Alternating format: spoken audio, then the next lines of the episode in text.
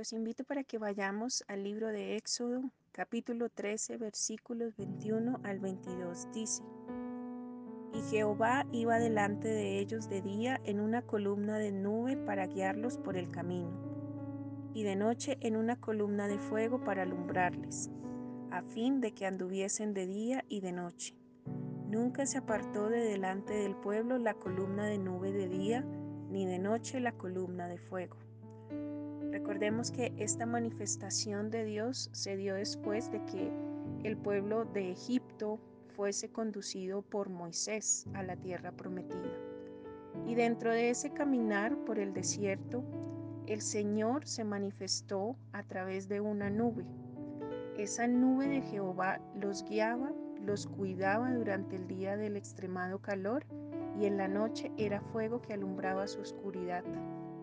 Hoy debemos saber que si la presencia de Dios va con nosotros a todo lugar, entonces su protección jamás nos abandonará.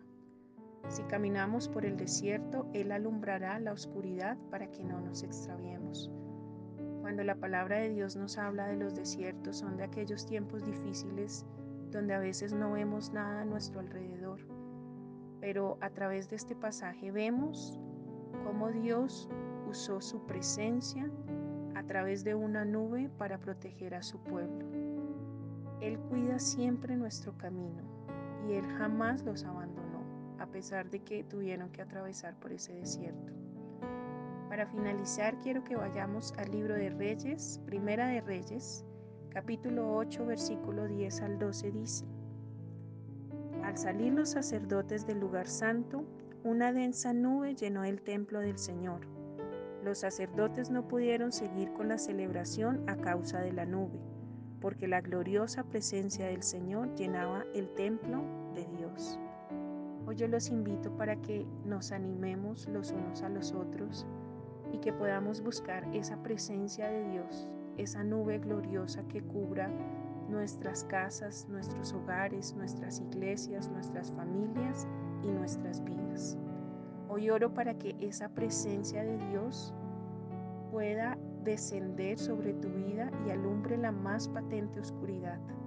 Que a partir de este momento tu vida sea cubierta por la nube de su gloria.